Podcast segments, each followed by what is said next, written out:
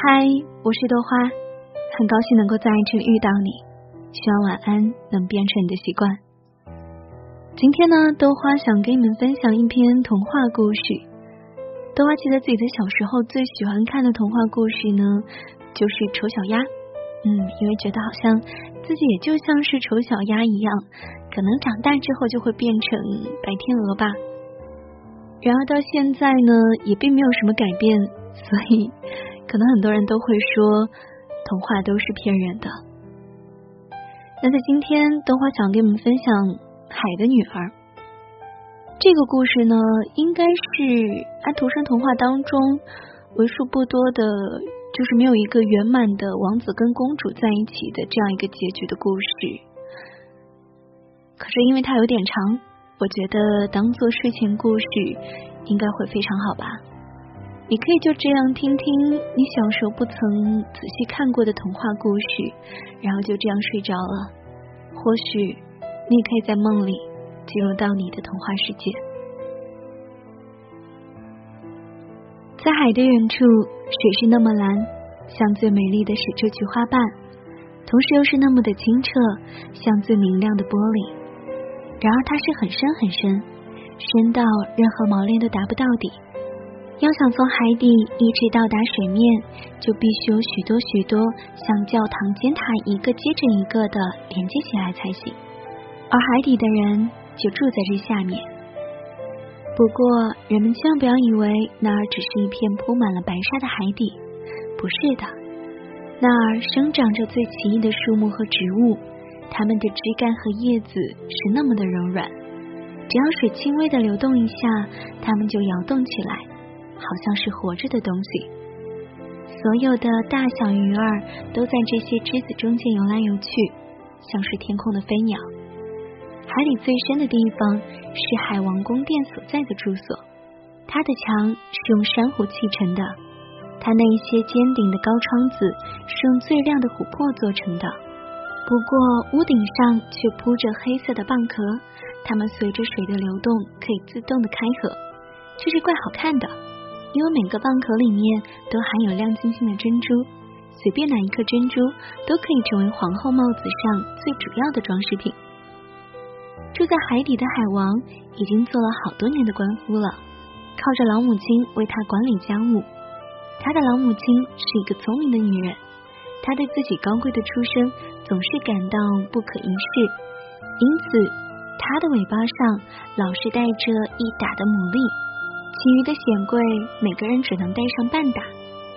除此之外，他是值得大大的称赞的，特别是因为他非常爱那些小小的海公主，他的一些孙女，他们是六个美丽的孩子，而在他们当中，那个顶小的要算是最美丽的了。她的皮肤又光又滑，像玫瑰的花瓣，她的眼睛是蔚蓝色的，像最深的湖水。不过。跟其他的公主一样，她没有腿，她身体的下部是一条鱼尾。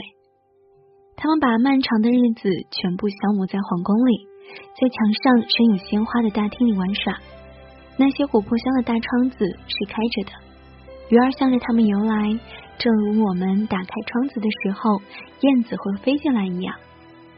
不过，鱼儿一直游向这一些小小的公主，在他们的手里找东西吃。让他们来抚摸自己。宫殿外面有一个很大的花园，里面生长着许多火红和深蓝色的树木，树上的果子亮得像黄金，花朵开得像燃烧着的火，花枝和叶子在不停的摇动，地上全是最细的沙子，但是却蓝得像琉璃发出的火焰，在那里处处都闪耀着一种奇异的蓝色光彩。你会很容易就以为自己是在高高的空中，而不是在海底。你的头上和脚下全是一片蓝天。当海水沉静的时候，你可以瞥见太阳，它像一朵紫色的花，从它的花里射出形形色色的光。在花园里，每一位小公主有自己的一小块地方，在那上面，她可以随意的栽种。有的把自己的花坛布置得像一条金鱼，有的觉得最好把自己的花坛布置得像一个小人鱼。可是最年幼的那位公主却把自己的花坛布置得圆圆的，像一轮太阳。同时，她也只种像太阳一样的花朵。她是一个古怪的孩子，不大爱讲话，总是静静的在想着什么事情。当其他的姐妹们用她们从沉船里得到的最奇异的东西来装饰他们的花园的时候，她除了像高空的太阳一样艳红的花朵以外，只愿有一个美丽的大理石像。这个石像代表一个美丽的男子，他是用一块洁白的石头雕出来的，跟一条遇难的船一同沉到海底。他在这石像旁边种了一株像玫瑰花那样红的垂柳，这树长得非常的茂盛，它秀嫩的枝叶垂向这个石像，一直垂到蓝色的沙底。它的倒影带有一种紫蓝的色调，像它的枝条一样。这影子也从不静止，树根和树底看起来好像在做着互相亲吻的游戏。这个小公主，她最大的愉快就是听一些关于上面人类世界的故事。他的老祖母不得不把自己的所有一切关于船只还有城市。人类和动物的知识讲给他听，特别使他感到新奇的一件事情是，地上的花儿能散发出香气来，而海底的花却不行。地上的森林是绿色的，而且人们所看到的在树枝间游来游去的鱼儿会唱出清脆好听的歌，叫人感到愉快。老祖母所说的鱼儿，事实上就是小鸟。但是，假如他不这样讲的话，小公主就听不懂他的故事了，因为她还从来没有看到过一只小鸟。老祖母说：“等你满了十五岁的时候，我就准许你浮到海面上去。到时，你可以坐在月光底下的石头上面，看巨大的船只在你身边驶过。你也可以看到树林和城市。过了这一年。”这些姐妹当中，有一位到了十五岁，可是其余的呢？嗯，她们一个比一个小，因此最年幼的那位公主还要足足的等五个年头才能够从海底浮上去，来看看这个世界。不过每一位公主都答应下一位说，要把她第一天所看到和发现的东西讲给大家听，因为他们的祖母所讲的的确是不太够。他们所希望了解的东西，真的真的有非常非常的多，而他们谁也没有像年幼的那位妹妹渴望的厉害，而她恰恰要等待的最久。再说，她又是那么的沉默和富于感情，不知道有多少的夜晚，她站在开着的窗子旁边，透过深蓝色的海水，朝着上面凝望，凝望着鱼儿挥动着它们的尾巴和翅。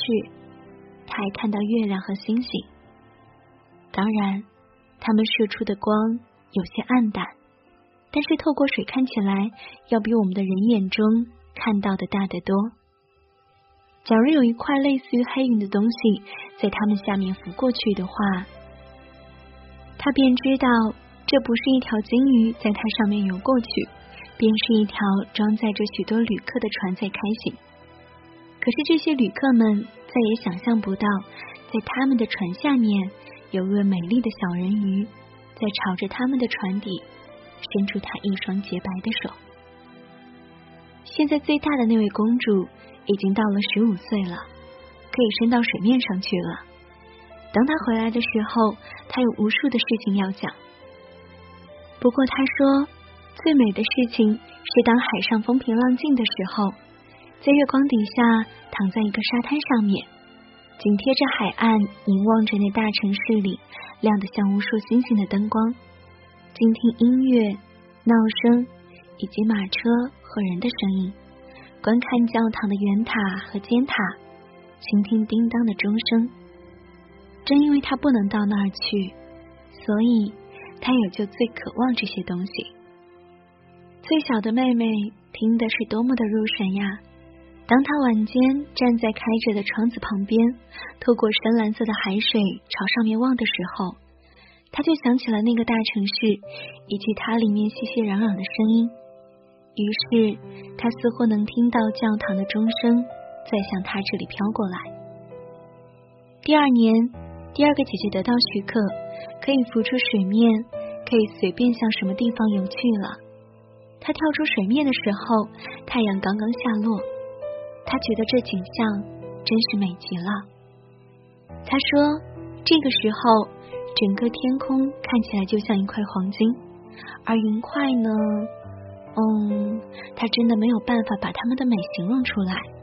它们在他的头上掠过。”一会儿红，一会儿紫，不过比它们飞得还要快的是像一片又白又长的面纱，是一群掠过水面的野天鹅。他们是飞向太阳，他也想向太阳游去，可是太阳落了，一片玫瑰色的晚霞慢慢的在海面和云块之间消散了。又过了一年，第三个姐姐浮上去了。她是他们当中最大胆的一位，因此她游向一条游进海里的大河里去了。他看到一些美丽的青山，上面种满了一行一行的葡萄，宫殿和田庄在郁茂的树林当中隐隐的露在外面。他听到各种鸟儿唱得多么的美好，太阳照得多么的暖和。他有的时候不得不沉入水里，好使得他灼热的面孔。能够得到一点清凉。在一个小河湾里，他碰到一群人间的小孩子，他们光着身子在水里游来游去。他倒很想跟他们玩一会儿，可是他们吓了一跳，逃走了。但是一个小小的黑色动物走了过来，这是一条小狗，而他从来没有见过小狗。小狗对他汪汪的叫的那么的凶，弄得他害怕起来。赶快逃到大海里去！可是他永远忘不了那壮丽的森林，那绿色的山，那些能够在水里游泳的可爱的小宝宝。虽然他们没有像鱼那样的尾巴。第四个姐姐可不是那么大胆了，她停留在荒凉的大海上面。她说：“最美丽的事儿就是停在海上。”因为你可以从这里向四周很远很远的地方望去，同时天空悬在上面，像一个巨大的玻璃钟。他看到过船只，不过这些船只离他很远，看起来像一只海鸥。他看到过快乐的海豚翻着筋斗，庞大的鲸鱼从鼻孔里喷出水来，好像有无数的喷泉在围绕着它们一样。现在临到第五个姐姐了，她的生日恰恰是在冬天，所以她能看到其他姐姐们在第一次浮出海面的时候所没有看到的东西。海染上了绿色，巨大的冰山在四周游动。他说，每一座冰山看起来像一颗珍珠，然而却要比人类所建造的教堂塔还要大得多。它们以种种奇奇怪怪的形状出现。它们像钻石一样射出光彩。他曾经坐在一座最大的冰山上，让海风吹着他细长的头发。所有的船只绕过他坐着的那块地方，惊惶的远远避开。不过在黄昏的时分，天上忽然布起了一片乌云，电闪起来了，雷轰起来了，黑色的巨浪掀起整片整片的冰块。使他们在血红的雷电中闪着光，所有的船只都收下了帆，造成了一种惊惶和恐怖的气氛。但是他却安静的坐在那浮动的冰山上，望着蓝色的闪电弯弯曲曲的射进反光的海里。这些姐妹当中，随便哪一位，只要是第一次升到海面上去，总是非常高兴的观看这些新鲜还有美丽的东西。可是现在呢，她们已经是大女孩子了，可以随便游到她们喜欢去的地方，因此这些东西就不再太引起他们的兴趣了。他们渴望回到家里来。一个来月以后，他们就说：“究竟还是住在海里好，家里是多么的舒服。”在黄昏的时候，这五个姐妹常常手挽着手浮上来。在水面上排成一行，她们能够唱出好听的歌声，比任何人类的声音还要悦耳。当风暴快要到来，他们认为有些船只快要出事的时候，他们就游到这些船的面前，唱起非常美丽的歌来，说是海底下是多么的可爱，同时告诉这些水手不要害怕沉到海底。然而这些人却听不懂他们的歌声。他们以为这是飓风的声息，他们也想不到他们会在海底看到什么美好的东西。因为如果船沉了的话，上面的人也就淹死了。他们只有作为死人，才能到达海王的宫殿。有一天晚上，当姐妹们手挽着手浮出海面的时候，最小的那位妹妹单独的待在后面，瞧着他们。看样子，她好像是想要哭一场的。不过人鱼是没有眼泪的，因此他更感到难受。他说：“我多么希望我已经有十五岁了呀！我知道我将会喜欢上面的世界，喜欢住在那个世界的人们。”最后，他真的十五岁了。他的祖母老皇太后对他说。你知道你现在可以离开我们的手了，来吧，让我把你打扮的像你的那些姐姐一样吧。于是他在这个小姑娘的头发上戴上一个百合花边的花环，不过这花的每一个花瓣是半颗珍珠。老太太又叫八个大牡蛎紧紧的附贴在公主的尾巴上，来表示她高贵的地位。小人鱼说：“这叫我真难受。”老祖母说：“当然了，为了漂亮，一个人是应该吃点苦头的。”唉，他多么想摆脱这些装饰品，把这沉重的花环扔向一边。他带着花园里那一些红花要适合得多，但是他不敢这样办。他说：“再会吧。”于是他晶莹的和明朗的像一个水泡，冒出水面了。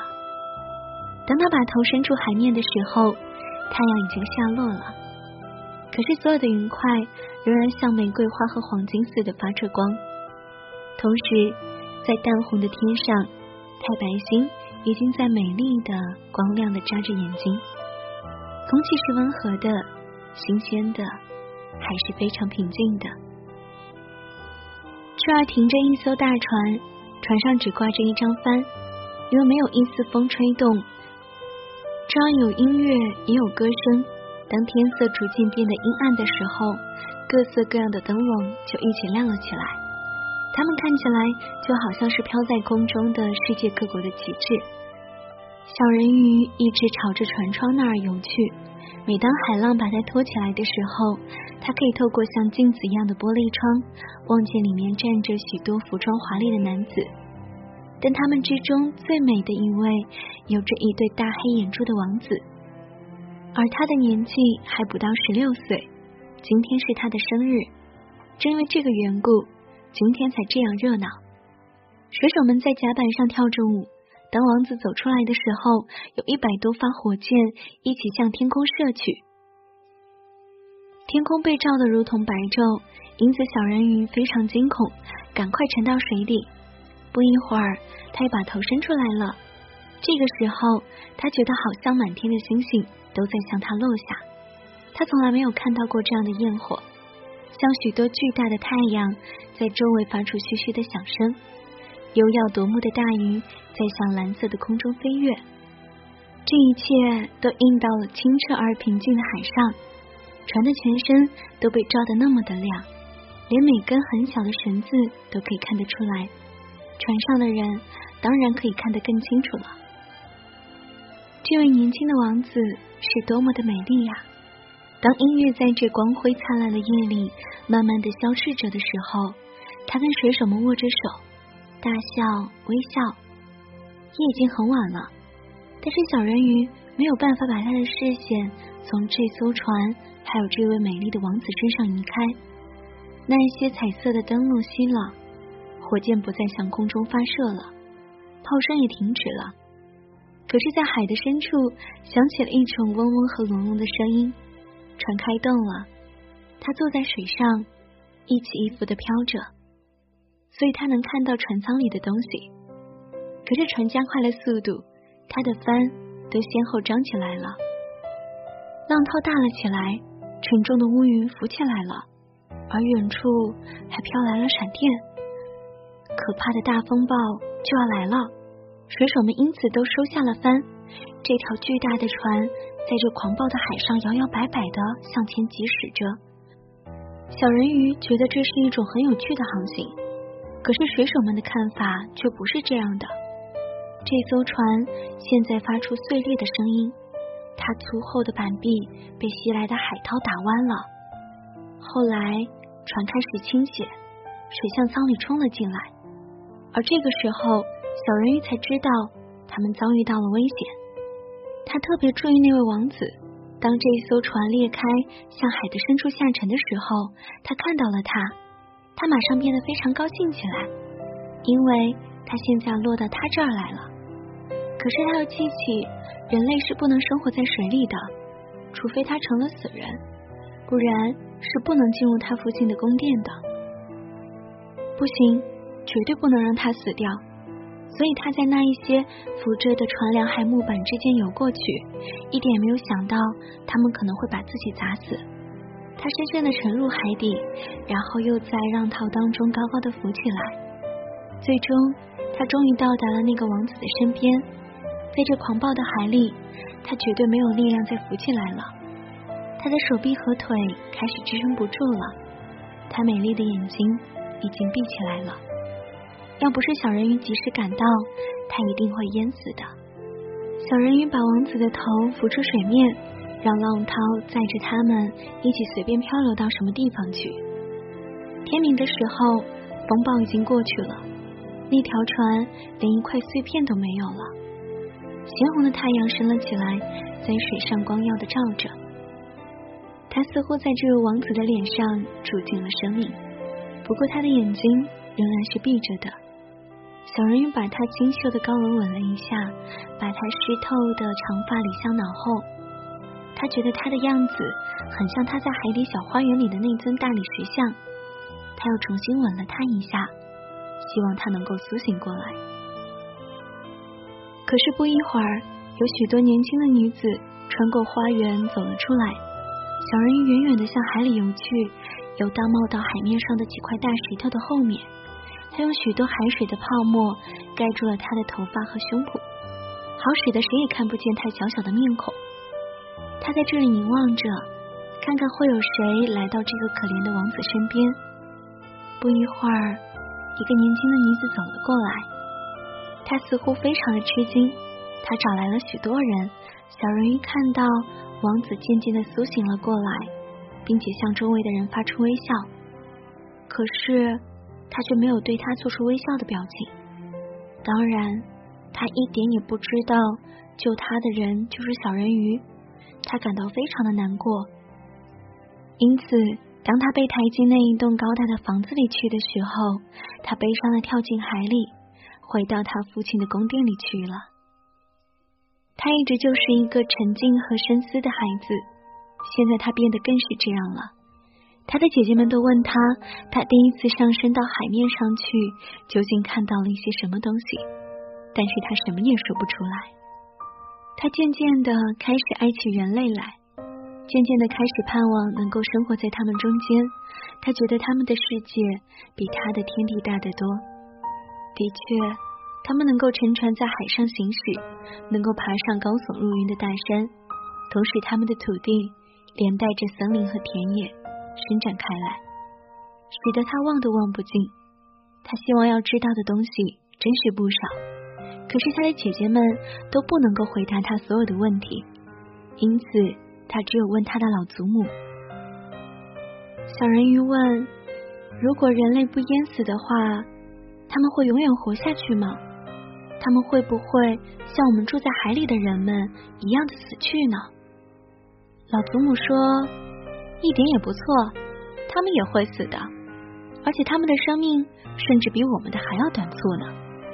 我们可以活到三百岁，不过当我们在这儿的生命结束的时候，我们就变成了水上的泡沫。我们甚至连一座坟墓也不留给我们这儿心爱的人呢。我们没有一个不灭的灵魂，我们从来得不到一个死后的生命。我们是像那绿色的海草一样，只要一割断了，就再也绿不起来了。相反的，人类有一个灵魂，他永远的活着，即使身体化为尘土，他仍是活着的。他伸向晴朗的天空，一直伸向那一些闪耀着的星星，正如我们伸到水面，看到人间的世界一样。他们伸向那一些神秘的、华丽的。我们永远不会看见的地方。小人鱼悲哀的问：“为什么我们得不到一个不灭的灵魂呢？只要我能够变成人，可以进入天上的世界，哪怕在那儿只活一天，我都愿意放弃我在这儿所能活的几百岁的生命。”老祖母说：“你绝不能起这种想头。比起上面的人类来。”我们在这儿的生活要幸福和美满的多，那我就只有死去，变成泡沫在水上漂浮了。我将再也听不见浪涛的音乐，看不见美丽的花朵和鲜红的太阳了吗？难道我没有办法得到一个永恒的灵魂吗？老祖母说：“没有，只有当一个人爱你。”把你当做比他父母还要亲切的人的时候，只有当他把他所有全部的思想还有爱情都放在你的身上的时候，只有当他让牧师把他的右手放在你的手里，答应现在和将来永远对你忠诚的时候，他的灵魂才会转移到你的身上去，而你就会得到一份人类的快乐，他就会分给你一个灵魂。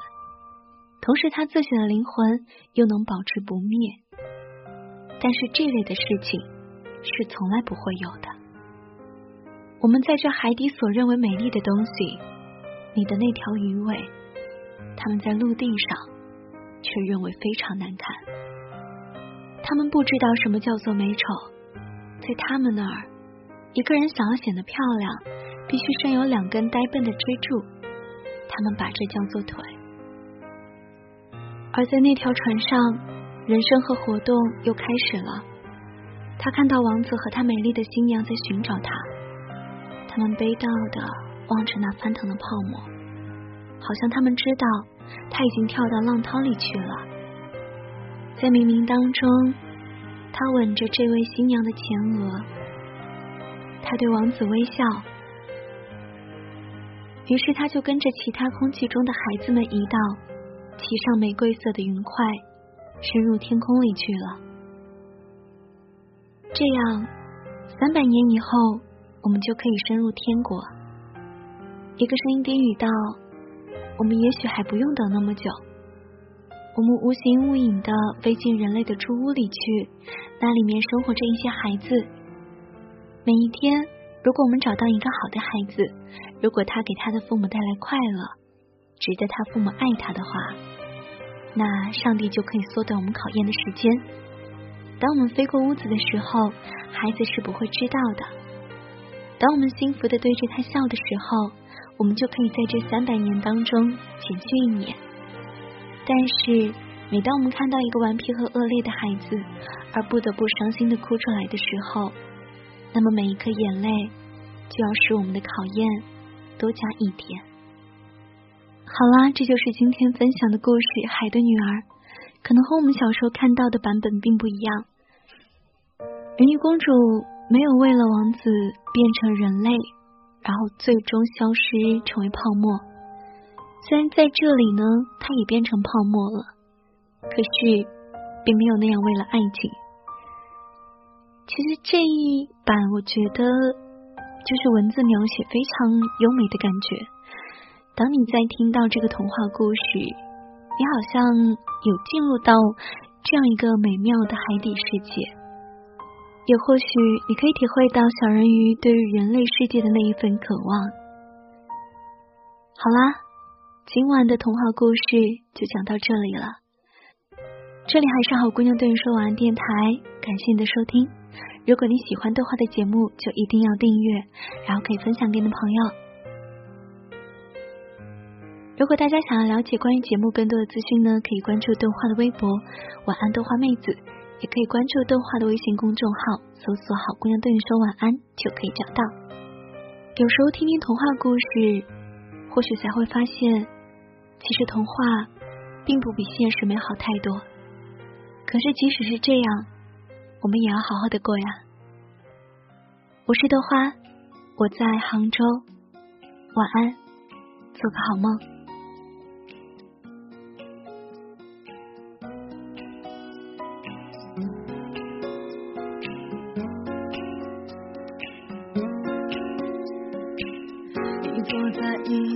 我。